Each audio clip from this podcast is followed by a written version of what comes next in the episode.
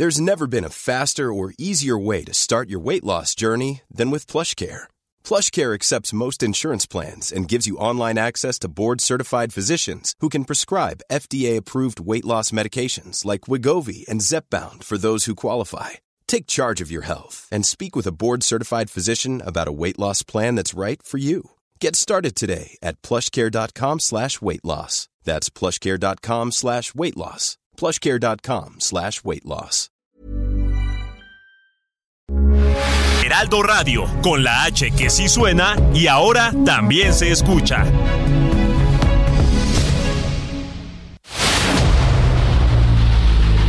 El dedo en la llaga. Había una vez un mundo en el que nadie creía. Un país de historias inexplicables. Una nación con personajes asombrosos. Santo Tomás tenía razón. Hay que ver para creer. El México increíble. Las verdades que duelen. La voz de los que callan. El dedo en la llaga. Infórmate, diviértete, enójate y vuelve a empezar. El Heraldo Radio presenta El Dedo en la Llaga con Adriana Delgado.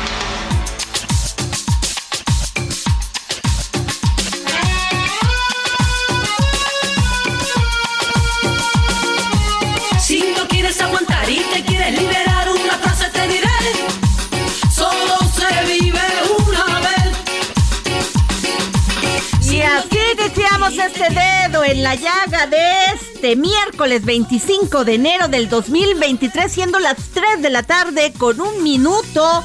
Y estamos escuchando este, a este dueto español muy noventero, Claudia Juárez, Azúcar Moreno, con esta canción Solo se vive una vez.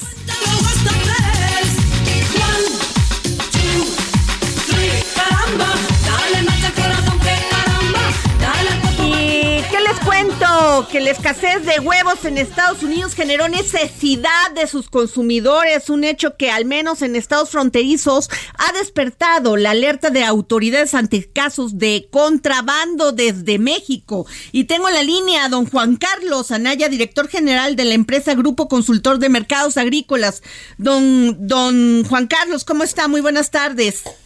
Buenas tardes, Adriana, y con el gusto de estar en tu programa, de hablar un, un tema sensible, porque pues el huevo es una de las proteínas más accesibles para todos los mexicanos. Sí, pero además con este ha subido hasta un más del 100% en, en Estados Unidos esto, tal, tal hecho ha provocado que haya contrabando de huevo mexicano, no no solamente pues contrabandeamos este fentanilo y otras cosas más, sino hasta el huevo. Sí, Adriana, mira, para dar el contexto al público, bueno, el- en el mundo se produce 91.5 millones de toneladas de huevo. El principal productor es China con 33 millones, luego le sigue nuestro socio comercial que ahorita está sufriendo, que es Estados Unidos con 7 millones, la India con 6 millones de toneladas y México es el cuarto productor con 3 millones de toneladas.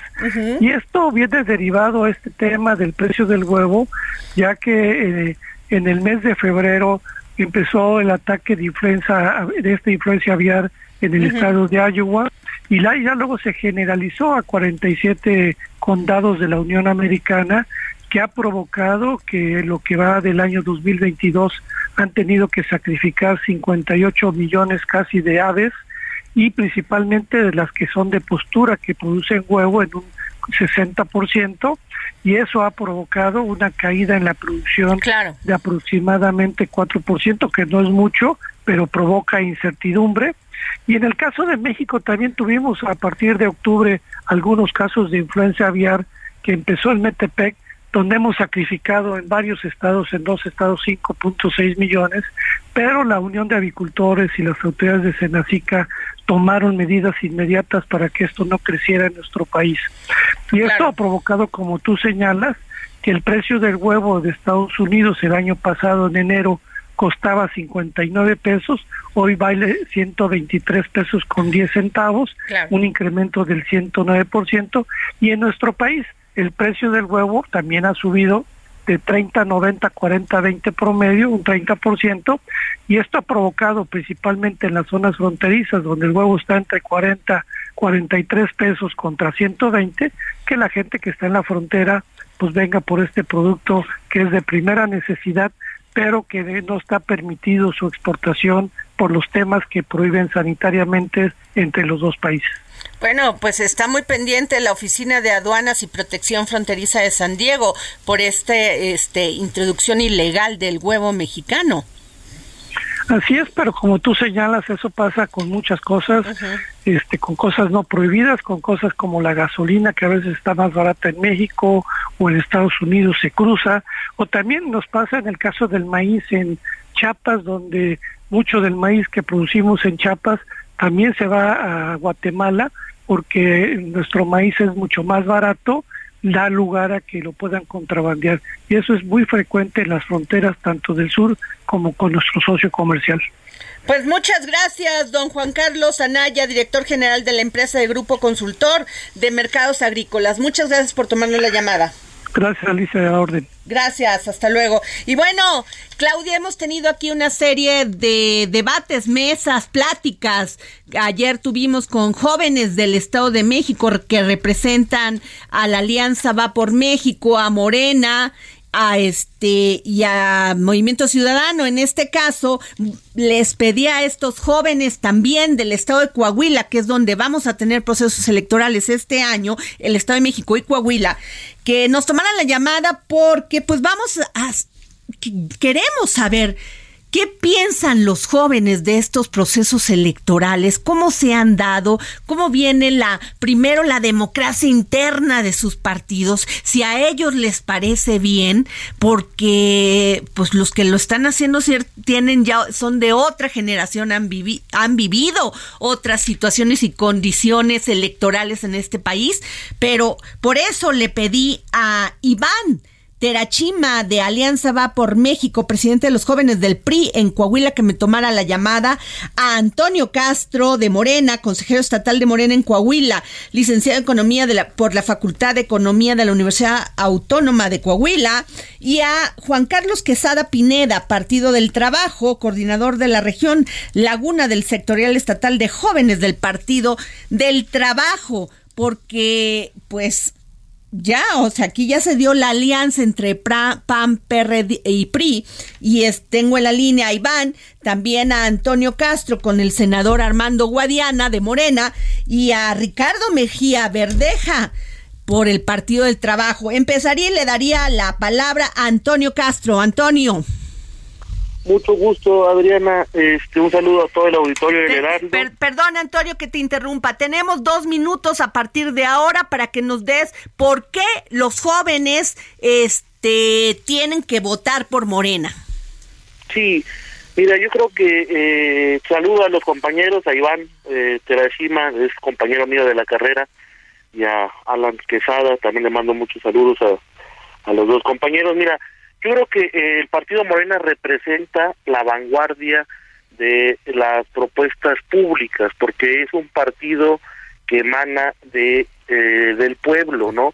Y ha habido oh, circunstancias de que en los sexenios anteriores del PRI y del PAN se han olvidado de las juventudes, y tanto que se han olvidado que ha sido eh, las filas que han, han nutrido al crimen organizado, y en Morena no, en, en, Morena después de 30 años se han puesto eh, en, el, en el objetivo principal las juventudes de este país y han generado pues, programas sociales y ya algunos son constitucionales como uh -huh. becas para jóvenes de preparatoria, de, este, apoyos sociales para jóvenes okay. con discapacidad, eh, el programa Jóvenes Construyendo el Futuro que es el programa más noble que ha existido en la vida pública del país porque le da acceso a jóvenes que no encuentran oportunidades de trabajar, que tengan su primer empleo, y creo que eso ha sido un, un, una, unas políticas públicas para ver la realidad de las juventudes y incorporarlos a los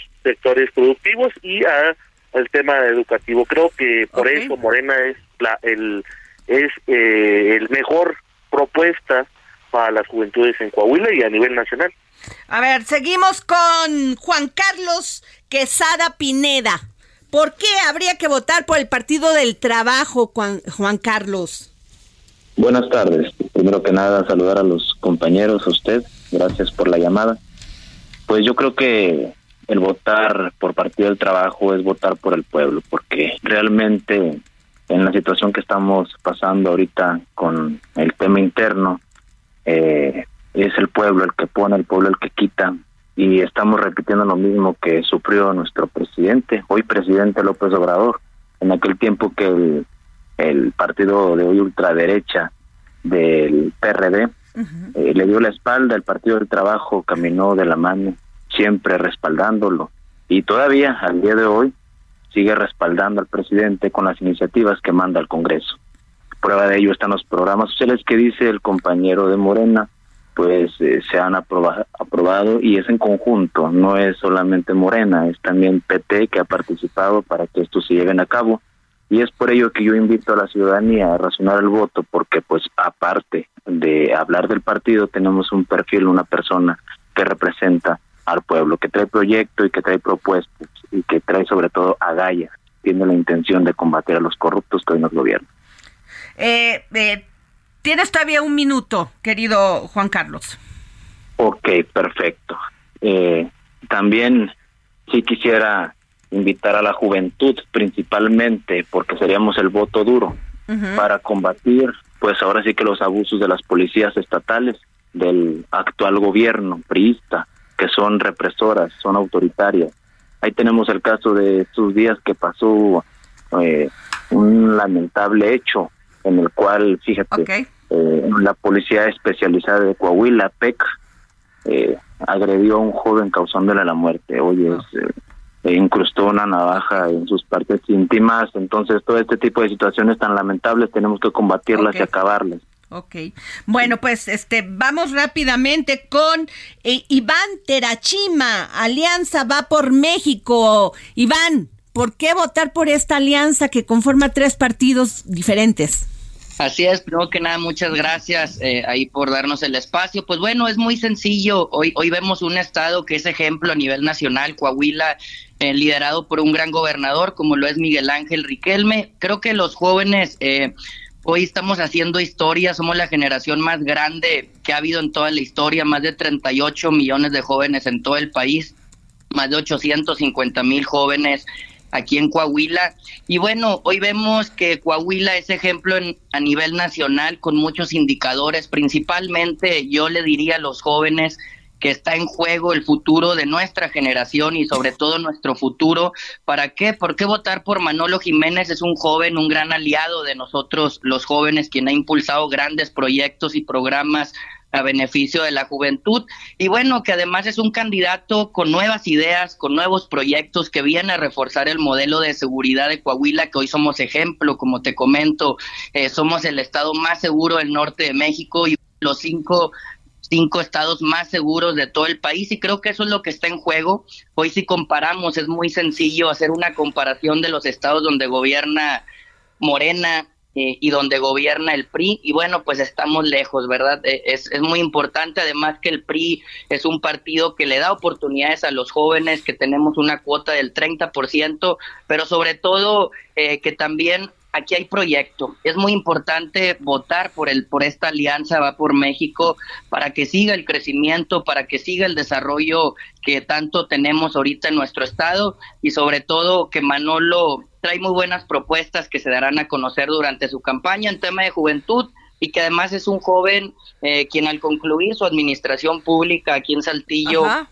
él quedó evaluado como el mejor alcalde de todo el país. Entonces es importante los resultados Muy bien. que generado. Bueno, a ver, lo que sí entendemos también es que la elección de estos candidatos fue un poco cuestionada dentro de la democracia interna de sus propios partidos. Eh, en el caso de Morena, pues había dos precandidatos, que era eh, Ricardo Mejía Verdejo, el senador Armando Guadiana, y se dividió se dividió cuando en otros estados van en alianza, por lo menos en el estado de México. Este, ¿cómo le van a explicar ahí a las personas que se dividieron, que en unos estados iban juntos, que acá no? Y bueno, por, por, por el otro lado, pues los otros dos candidatos han dicho que ya basta de, de un gobierno como el Moreinato. Entonces, yo le daría la palabra a Juan Carlos Quesada del Partido de Trabajo. ¿Cómo vas a convencer a los jóvenes? ¿Qué les vas a decir? Pues esto es fácil, el pueblo pone, el pueblo quita. Y se supone que en todos los partidos debe de haber democracia, sobre todo transparencia. A nosotros en lo personal puedo hablar por mí, nunca me consultaron eh, a quién elegiría yo en su momento cuando fui parte de, de, de Morena, ¿verdad? Este, porque tengo poco aquí compartido el trabajo, nos dio la oportunidad y estamos este, trabajando pues por un proyecto pues diferente la persona que nos ha hecho propuestas que garantizan cambio para el estado de Coahuila. Entonces yo sí pudiera decir que tiene que respetarse los estatutos y en base a ello pues caminar verdad no podemos decir que que somos una opción cuando no se respeta desde arriba de donde debe eh, de ser la pero siguen compartiendo las, las, las propuestas de campaña de Morena. Ah, Eh, Carlos. lo que pasa, sí, sí, o sea, mire, lo que pasa es que seguimos siendo izquierda, ¿sí? Aquí el problema no es ni con el ingeniero Guadiana ni con los compañeros morenistas, aquí el problema es allá con Mario Delgado, que no hizo las cosas transparentemente, pero fuera de ello nosotros queremos decir que en el Partido del Trabajo estamos haciendo lo propio, en el sentido de que pues al final del día no- al menos creemos que no vamos a pelearnos con los compañeros de Morena porque somos partidos de lucha de, de años, no, no de ahorita. ¿sí? Eh, y vamos a hacer lo posible nosotros eh, pro- proponer a, los, a la juventud eh, al perfil que traemos, el licenciado Ricardo Mejía Verdeja, es la mejor opción, y lo puedo decir así porque es el único que ha demostrado tener las agallas suficientes para decirle sus verdades a estos corruptos que hoy nos gobiernan. Muy bien, me voy con Iván Terachima. Iván, pues acusan de corrupción al gobierno actual, a los gobiernos anteriores. ¿Qué piensas? Pues es que es sencillo, si hablamos de corrupción, eh, Morena decía que iba a combatir la corrupción y hoy no hay transparencia en los contratos de asignación de manera directa. Eh, hoy Coahuila es ejemplo en muchos indicadores. ¿Qué le diríamos a la juventud? Pues es, es importante que con, con la alianza es garantizar el crecimiento y el desarrollo de Coahuila. Hoy somos de los estados más seguros de todo el país, somos el tercer estado con mayor atracción de inversiones. ¿Qué pasa? Que esto se traduce en oportunidades para los jóvenes el día de mañana que salen de las universidades, pues puedan tener un empleo eh, aquí en Coahuila. Y bueno, somos el primer lugar en exportaciones y generación de empleos en el país. Eh, te diría que somos el tercer estado también con mayor calidad, uno de los tres estados con mayor calidad de todo el país. Y creo que es muy importante, hoy los jóvenes eh, queremos que nos garanticen que, que va a seguir eh, habiendo oportunidades para, para nosotros los jóvenes, tenemos incertidumbre. Y bueno, eh, como te decía, creo que tenemos un candidato que hizo un gran trabajo por Saltillo y que estoy seguro que va a llevar a Coahuila con su con sus ideas al siguiente nivel, que va a seguir habiendo desarrollo. Como te comento, Coahuila es un ejemplo de, trabajo y de resultados a nivel nacional. Si lo comparamos con los demás estados donde gobierna Morena, hoy somos Morena, eh, pues bueno, es el sexenio más violento en toda la historia del país. Hoy no hay medicamentos, hoy hemos disminuido la, la, la esperanza de vida también a raíz de que falta infraestructura hospitales. Y pues bueno, hoy vemos que, que hay más de 6 millones de pobres también en nuestro país, el crecimiento más bajo en los últimos 40 años.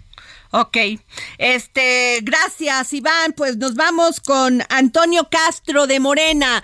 Eh, eh, eh, Juan Carlos Quesada dice que está en contra de la designación que hizo el, el Comité, por decir, Ejecutivo Nacional de Morena, la, la designación del senador Armando Guadiana. ¿Qué piensas tú, Antonio? Pues yo creo que la, la encuesta la encuesta dio el resultado, la encuesta se hizo a público en general, pero creo que ahorita no nos vamos a meter en ese en ese asunto, ya se asignaron los las candidaturas, el Ricardo Mejía ya prefirió irse al, PT, yo creo que ahorita el tema es desmentir lo que está diciendo el compañero Iván, el PRI gobierno ha generado un caos en, en Coahuila en las juventudes, hay las juventudes muy invisibilizadas en sectores poblacionales. Ejemplo es la de los cinco manantiales, donde no tienen oportunidades los jóvenes que salen de la preparatoria para tener un transporte digno, para ir a un centro educativo superior, porque allá ven a las juventudes eh, como un club social exclusivo y privilegiado, donde están los hijos de la élite, eh, de, de la mafia del poder y de los priistas que se han enriquecido a costa de del pueblo. Y como dice Iván, sí, el presidente López Obrador ha reconocido que Coahuila es un estado con seguridad, pero yo le quiero comentar al compañero que también le- en, en Coahuila eh, la, la fuerza policíaca este, se ha vuelto el cártel de, de suministro de droga y penetra en las juventudes pobres y ha aumentado los índices de drogadicción, principalmente el cristal en las colonias pobres y en los ejidos Ajá. a las juventudes, ¿no? Las han, los han hecho adictos las juventudes. Entonces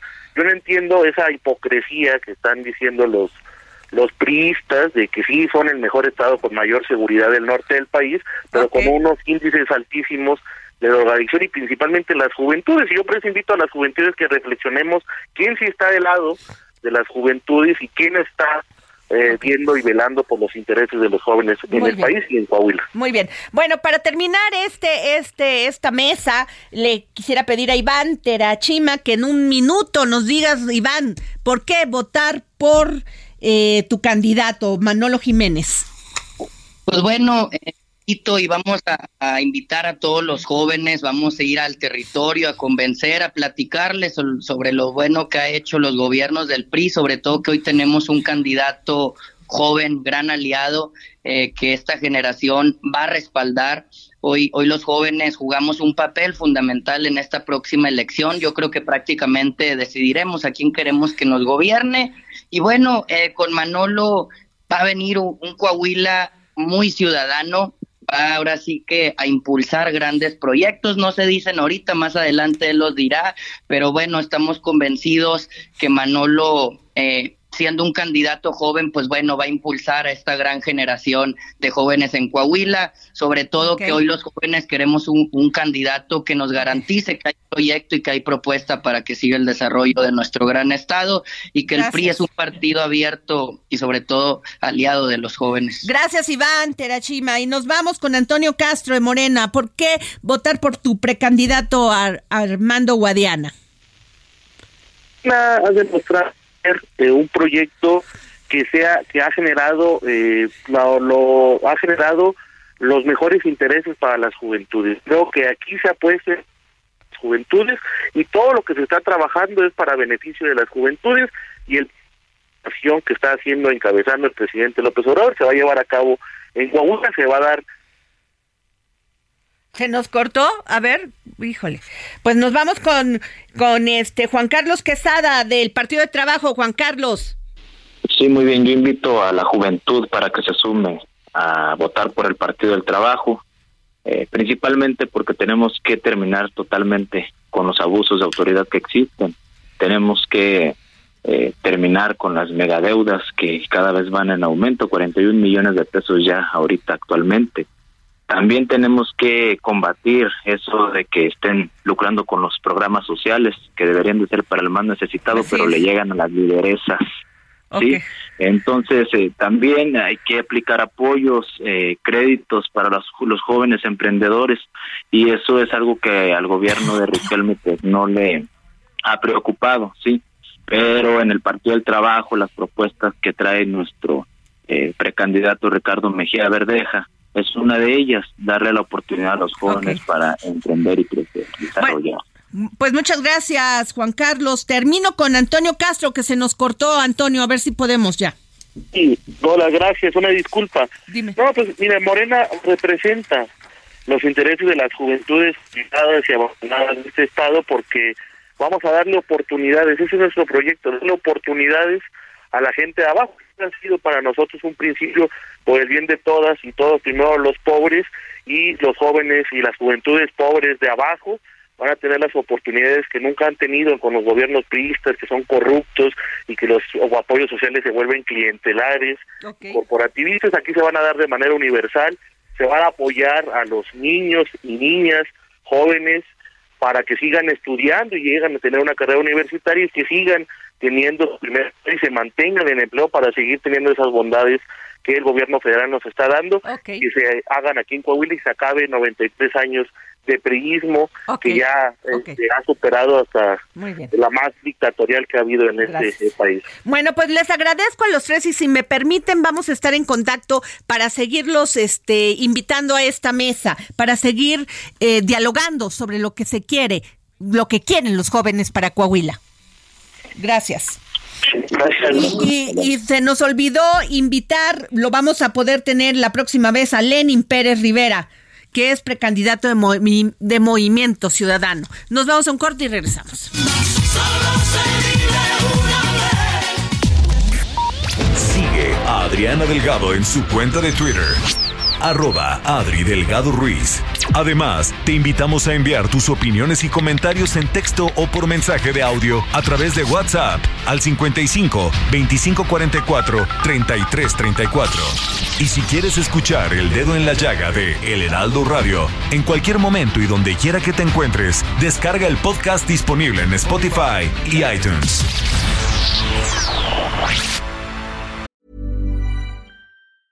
Hey, it's Ryan Reynolds, and I'm here with Keith, co star of my upcoming film, If, only in theaters, May 17th. Do you want to tell people the big news?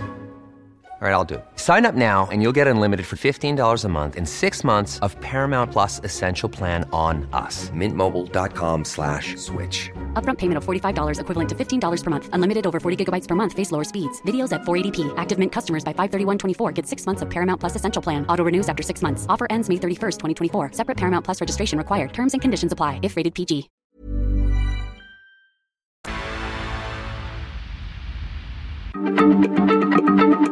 Heraldo Radio, la H se lee, se comparte, se ve y ahora también se escucha.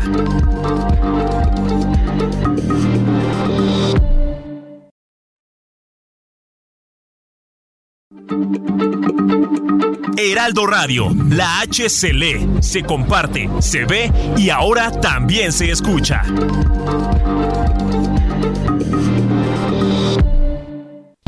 Sigue a Adriana Delgado en su cuenta de Twitter en arroba Adri Delgado Ruiz. Y envíanos tus comentarios vía WhatsApp al 55 25 44 33 34 o 55 25 02 21 04. Adriana Delgado entrevista en exclusiva al coordinador general de comunicación social y vocero del gobierno de la República, Jesús Ramírez Cuevas. Eh, vemos a un presidente que desde la mañana está muy informado. O sea, desde la mañana empieza a decir, yo leí esto, este, quiero dar mi opinión sobre esto. Esto empieza, no empieza a las 7 de la mañana, empieza a las 5 de la mañana para que tenga el presidente toda la información de todo lo que se, se da como opinión y también como notas informativas. Sí, bueno, también hay la reunión de seguridad, ¿no? El gabinete de seguridad, ahí también se tratan los temas de coyuntura, no solo los temas de seguridad, y ahí pues este se profundiza en algunos temas donde, donde hace falta información, donde es se necesita pues este precisar de qué se trata, ¿no? Entonces, no solo el manejo de la agenda informativa de los medios, que ya vienen las noticias y las notas y todo eso, sino también, digamos, de los hechos en sí. Entonces ahí es donde se confluye lo que pasó con lo que está, la imagen que están dando los medios, y de ahí pues se traducen en cuál es la postura que debe fijar el gobierno y cómo, eh, digamos, en ese sentido, por eso muchas veces se utiliza como referente las propias portadas o las notas. Jueves, 10.30 de la noche, El Dedo en la Llaga, Heraldo Televisión. Bueno, y regresamos aquí al dedo en la llaga, en esta sección que me encanta, de mente, mujer, donde visibilizamos a las mujeres, donde visibiliza- visibilizamos la violencia, la falta de equidad.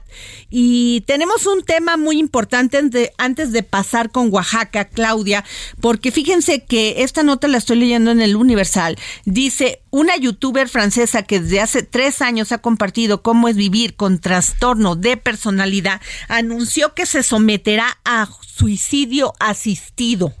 Dijo ella, estoy muy cansada. Lili, conocida en YouTube como Olimp, Olimpe, tiene 23 años y sufre de trastorno de identidad disociativo y trastorno de déficit de atención. Y ella, pues, este, en 2020 abrió su canal de YouTube. En, en, Francia. Ahí ha compartido cada día sus estados de ánimo y su difícil situación. El canal cuenta ya con más de 250 mil suscriptores y hace unos días anunció su decisión de poner fin a su sufrimiento a través de un suicidio asistido por lo cual viajará a Bélgica, donde se permite esta práctica en caso de enfermedad mental a fines de este año. Terrible, terrible, terrible. Y me acuerdo que también hubo un, un este de estos chicos que, que, que, cantan muy famosos como Bad Bunny que cantan este de, cómo se le llama este de música urbana de música urbana que también estaba sufriendo de este este de este síndrome de estas terribles enfermedades mentales. En fin terrible. Y él decía échenme ánimos voy a salir adelante muy famoso ahorita les digo el nombre. Pero bueno Claudia Juárez Pues siguiendo con estos casos eh, lamentables, las agresiones a las mujeres, pero bueno, una victoria a medias, por así decirlo. Hace unos momentos se dio a conocer que Juan Antonio Vera Carrizal continuará encarcelado en el penal de Tanivet, luego de que una jueza local apeló el fallo del juez que le concedió la prisión domiciliaria para seguir su proceso por el ataque con ácido en contra de la saxofonista Marilena Ríos. Es una gran se va a quedar en la cárcel Ahí debería Pues es de que estar. ahí debe de estar, o sea, ¿cómo? Que porque le daba neurosis estar encerrado, mira nada más, No. pero no lo pensó cuando mandó a dos de sus de sus sicarios a aventarle ácido a la cara de de esta de María Elena Elena Ríos, de María, María Elena Ríos. Y aparte, eh, también escuché que de- argumentaban que él tendría que tener en prisión domiciliaria dos policías de, de tiempo completo. Eso le cuesta al erario. Claro, ¿y por qué lo vamos a pagar para que él esté en su cuando casa, en en su Oaxaca, hay- mansión? Cuando en Oaxaca hay muchas situaciones de violencia, de inseguridad, de violencia contra las mujeres, ¿por qué tendríamos que estar pagando con los impuestos Bueno, a dos esto policías? que fue lo gracias a que las mujeres de inmediato nos sensibilizamos, nos este, nos apoyamos y yo sí quiero mandar un gran saludo, una gran felicitación por este, por todo lo que hace todos los días es Mónica Garza.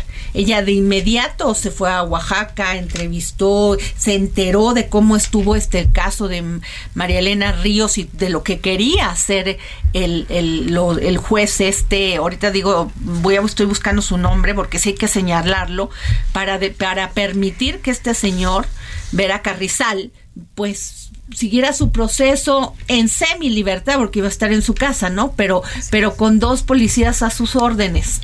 No, bueno, es que sí me parece el que sí está como en calidad de de este de eh, está huyendo va, va este básicamente su hijo que también está se- siendo perseguido por la justicia. Pero en fin, un caso terrible. Acabaron con la vida de María Elena Ríos y totalmente de acuerdo, ella lo que está pidiendo es justicia.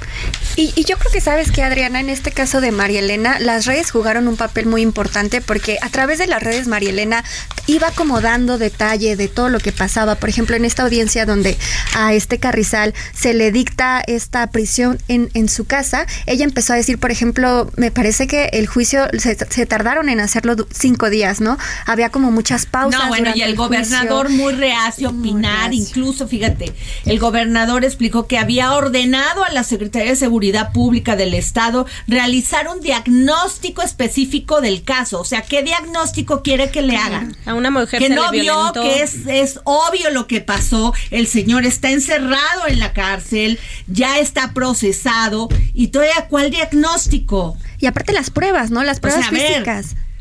Por Claro. Dios, o sea, le destrozan, pero claro, el, si no nos unimos las mujeres, si no estamos peleando y apoyamos y somos resilientes, pues seguiría, hacen lo que se les da la gana con la justicia en este país y ahí está la impunidad, Y destacar- tanto duele, que tanto lastima. Claro, y destacar lo que decía Dani, ¿no? El poder mediático de las redes sociales, porque Mónica Garza, como ya lo mencionabas, pero María Elena ha estado constantemente No, bueno. publicando en Twitter Así el es. paso a paso de este juicio.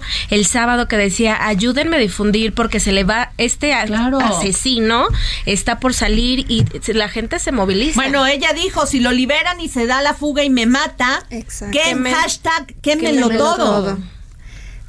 Como ha ocurrido, ¿no? En los últimos, en las últimas movilizaciones de mujeres, pues es, es lo que se, se reclama, lo que tenemos que reclamar, y pues lamentablemente pareciera que solo así nos hacen caso. No, bueno, solamente gritando, saliendo a la calle, les molesta que pintemos Claro. este espacios, Monumentos. monumentos, pero cuando pasa esto, cuando es tu hija, cuando es tu hermana, cuando es tu madre, pues ahí sí que es una piedra, es nada más que no te regresan a tu hermana, no te regresan a lo que pasó con la niña del metro, lo que pasó con Devani, lo que pasó con Ariagna.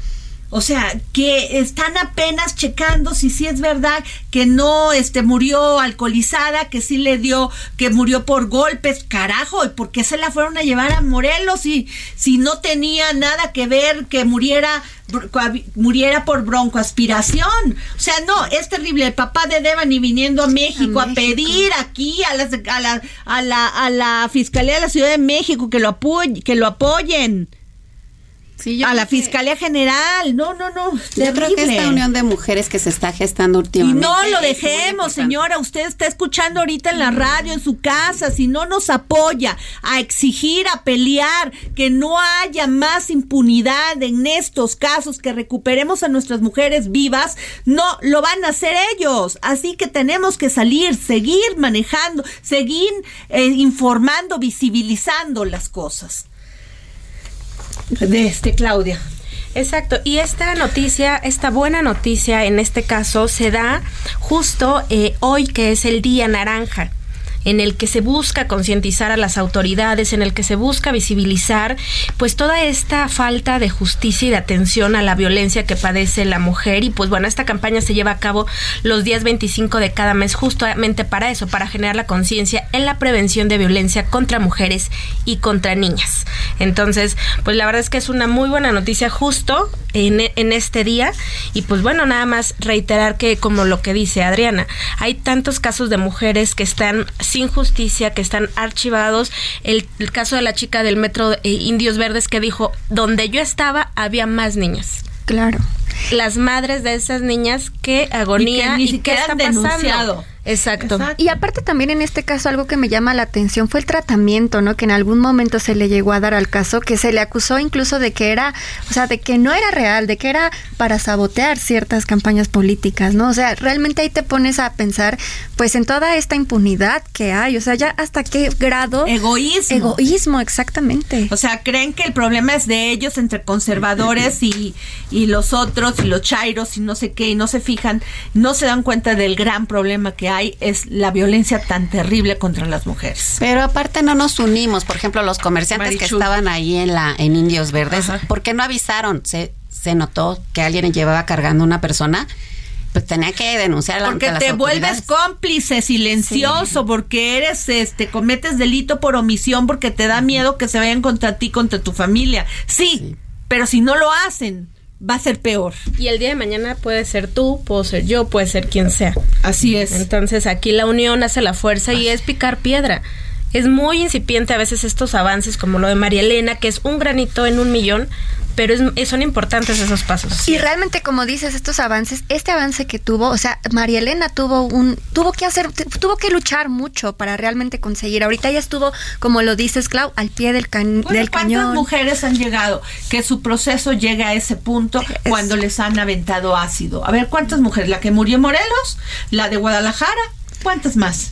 No, eso es muy complicado. Ya, se acaba, se acaba el, el tema y ya no las ya no volvemos a saber qué pasó ni con ellas ni con su familia, porque si yo me acuerdo bien, la de Guadalajara tenía un hijo, sí, un hijo que le molestaba al vecino que estuviera este golpeando las paredes. Porque tenía una enfermedad. y había dos testigos, o sea, vieron y todavía se inventaron que esta mujer llevaba el ácido en el parque. No, no, no tienen vergüenza. ¿Y qué se ha dicho? Nada.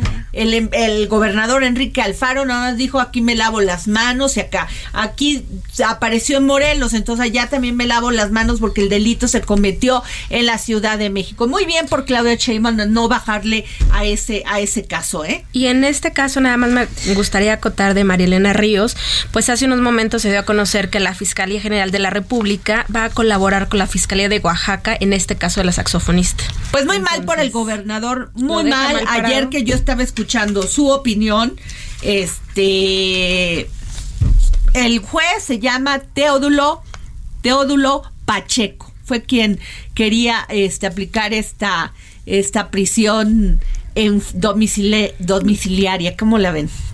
Todo Teodulo Teodulo Pacheco. Y como dices, la posición del gobierno muy tibia para el, para lo dramático de la situación, No, decir, el- el no, es que no hay condiciones Salomón porque no tenemos porque no tenemos elementos. No, eso no, ¿cómo? solo debería ser la justificación. Como un diagnóstico, que no me ves la cara toda quemada, Claro. que no ves todo lo que ha sido mi proceso. No, bueno, terrible. En fin, o sea, re- ¿cómo se dice? Revictimizar otra vez. ¿Qué cosa? A ver. Daniela. Educación con enfoque de género. Así y es. tengo aquí también a Marichu y Garduño, colaboradora. Gracias, compañera, por Buenas estar aquí en el dedo en la llaga. gracias. Bueno, Pues, justamente.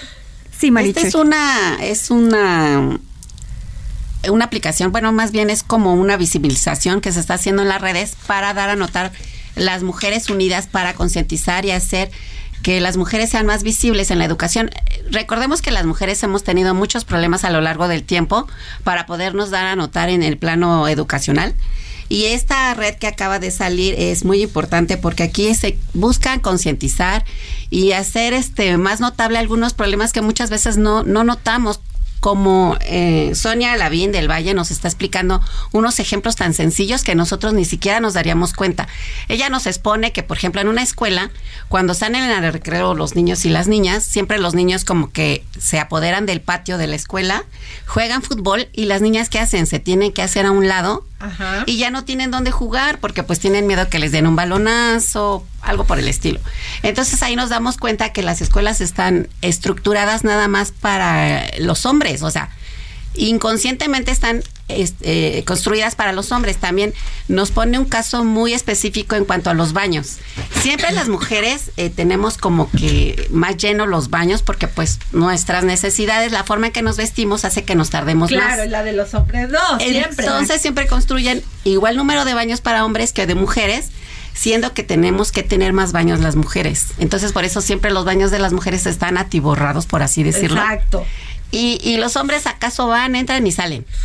En cambio dice Sonia que debemos de poner más atención para la construcción de más baños para mujeres. Ok. Desde esta perspectiva ella quiere dar como más impulso a que se hagan desde este, desde lo más básico, que se ponga atención al género femenino en la educación. También ella busca este que se ejemplifique más todas las que las mujeres han hecho por el plano educativo en cuanto a maestras que se han sido muy importantes a lo largo de la historia, porque siempre se le da más peso al hombre en la educación. Y también dice que hay más maestras eh, que maestros, por lo que ya es una carrera que ya está muy feminizado, pero no se le da la importancia que se le da al género femenino. O Es sea, que no estamos rompiendo diques, estamos todavía con martillos, todavía rompiendo esos muros, ¿no, Claudia? Sí, claro. Estamos todavía de- debatiendo si se deben o no eh, derribar esos muros, cuando la realidad es que ya ni siquiera eso es lo que tendrá que ser en el debate, como los techos de cristal de lo que mucho se ha hablado. Sí, o sea, ya, o sea, lo de los techos de cristal ya, yo creo que ya se está pasando, hay que pasar a la segunda etapa de ese techo de cristal. Exacto. ¿No?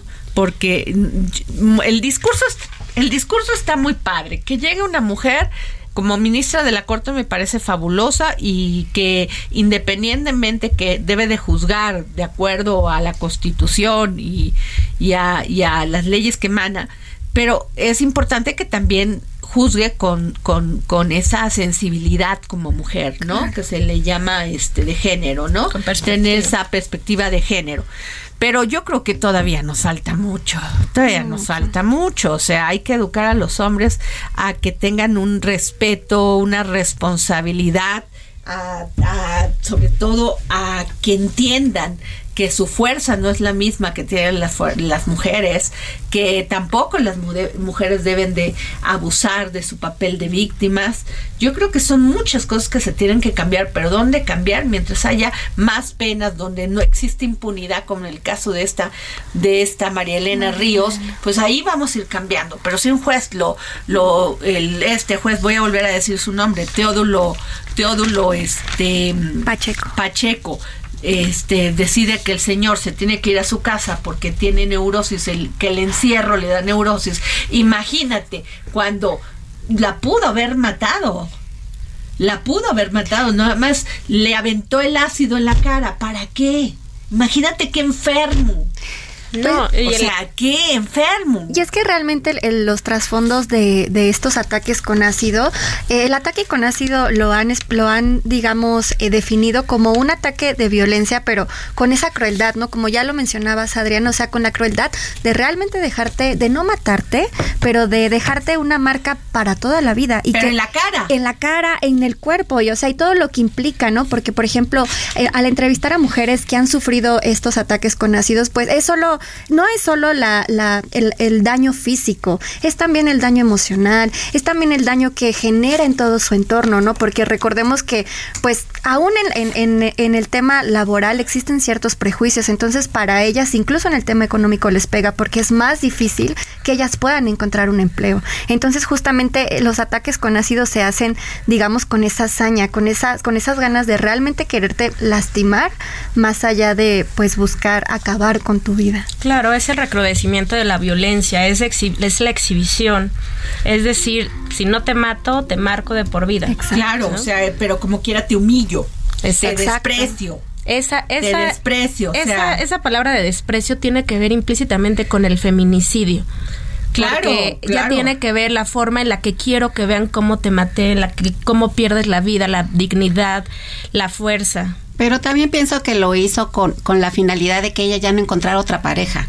O sea, ¿quién le va a querer ya así? O sea, como no eres mía, no eres de Sí, nadie. no, bueno, el caso de Esmeralda Millán, que tenía 23 años en diciembre del 2018, cuando fue atacada con ácido en Puebla. Su expareja y padre de sus dos hijos está acusado y detenido por tentativa, por tentativa de feminicidio, o sea, sí. y le dijo así, o sea, si no eres para mí, no eres para nadie. ¿Te das cuenta eh, cómo en esas palabras clave está el, el asunto por el que presunto, presunto feminicida, oye, claramente te presunto, a ver, quisieron delincuente. matar, claro. Y luego dice, aunque las, las cicatrices de mi rostro han, de mi rostro han mejorado, las heridas del alma nunca sanarán. Nunca. Con nada le regresas a esa mujer su vida normal, su vida como la venía haciendo. Y se cumple parte del objetivo de estos feminicidas, que- porque les arruinan la existencia. O sea, las imposibilitan para muchas cosas. En el caso de Marilena toma mucha fuerza sus acciones, su nombre, pero está marcada de por vida. Y tuvo mucha suerte de no haber muerto porque fue un, un ataque directo, certero. Y esto, esto que dices eh, de que realmente las, las lastiman e imposibilita que haga como más cosas, justo en unas entrevistas María Elena decía que el dolor por las heridas era tan grande que llegó un momento en el que ella no podía tocar el saxofón, ¿no? Que el saxofón al final de cuentas pues es su pasión, es lo que ella pues hace, a lo que se dedica e incluso en este, en este aspecto pues se imposibilitó tras el ataque con ácido que sufrió. Claro. Este también el caso de Carmen Sánchez, fíjense nada más, o sea, cuántas mujeres que han sufrido de esto, que además no es, este, tiene de unos 10 años para acá. O sea, no te mato, pero sí te marco. Y, y hago que sufras. Y hago que sufras. Porque no es lo mismo, digo, al final de cuentas el resultado es lo mismo, pero no, lo eh, no tiene la- el mismo impacto que la golpeen quizá a que le viertan una botella con ácido. O sea, Así es. es terrible la agonía, el sufrimiento y es justamente lo que hacen. Pero mientras las autoridades, las fiscalías, eh, los ministerios públicos no tipifiquen eso, no es tan difícil saber cuándo es un feminicidio, cuándo es un intento de feminicidio. Es muy 29 claro. mujeres atacadas con ácido, este mujeres en contra de mujeres y de, también hay otro tema, ¿eh? mujeres transexuales. También. Que las atacan y que eh, pues no son tomadas con la con la perdón que lo diga, con la misma condición que toman a una mujer atacada por ácido, pero es lo mismo. Sí, claro. Es, lo Sí. mismo, es un ser humano, es un ser humano. Y es terrible que exista este iceberg de, de impunidad, o sea, esto que nunca baja, que sube, o sea, nunca tenemos a alguien que nos diga si hizo justicia, que este caso de esta, de María Elena Ríos es porque la verdad le ha puesto toda la pasión, la emoción, porque no se permite esta injusticia. Y ahí están las autoridades, o sea, realmente me desconcertó profundamente lo que dijo el gobernador. Y yo te puedo asegurar que si no que si no hubiera existido este impacto social y mediático, estoy casi segura que este hombre habría estado libre. Pues así es. Bueno, pero muchas gracias por estar aquí. Tenemos varios libros. A quien me mande un tuit, arroba Adri Delgado Ruiz, se van a llevar estos libros. Alejandro Almazán, jefa, jefas y jefes, las crisis políticas que forjaron a la Ciudad de México.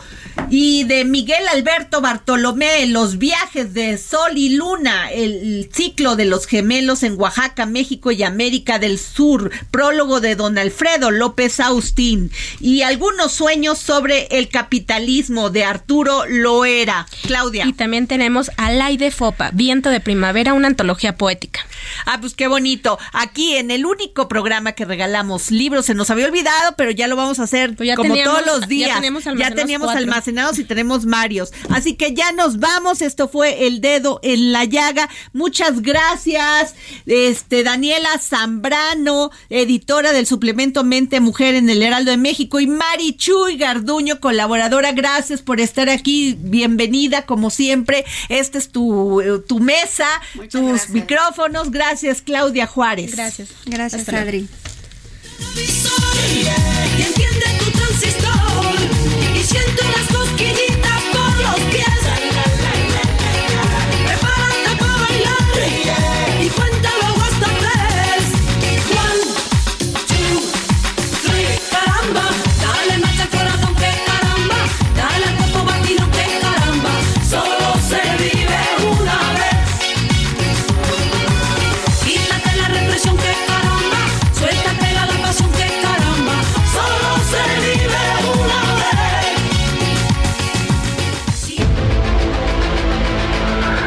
Heraldo Radio presentó El Dedo en la Llaga con Adriana Delgado.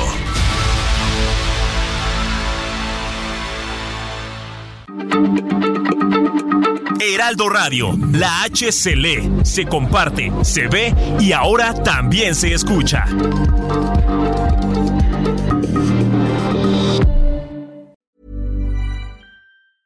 Even when we're on a budget, we still deserve nice things. Quince is a place to scoop up stunning high-end goods for 50 to 80% less than similar brands.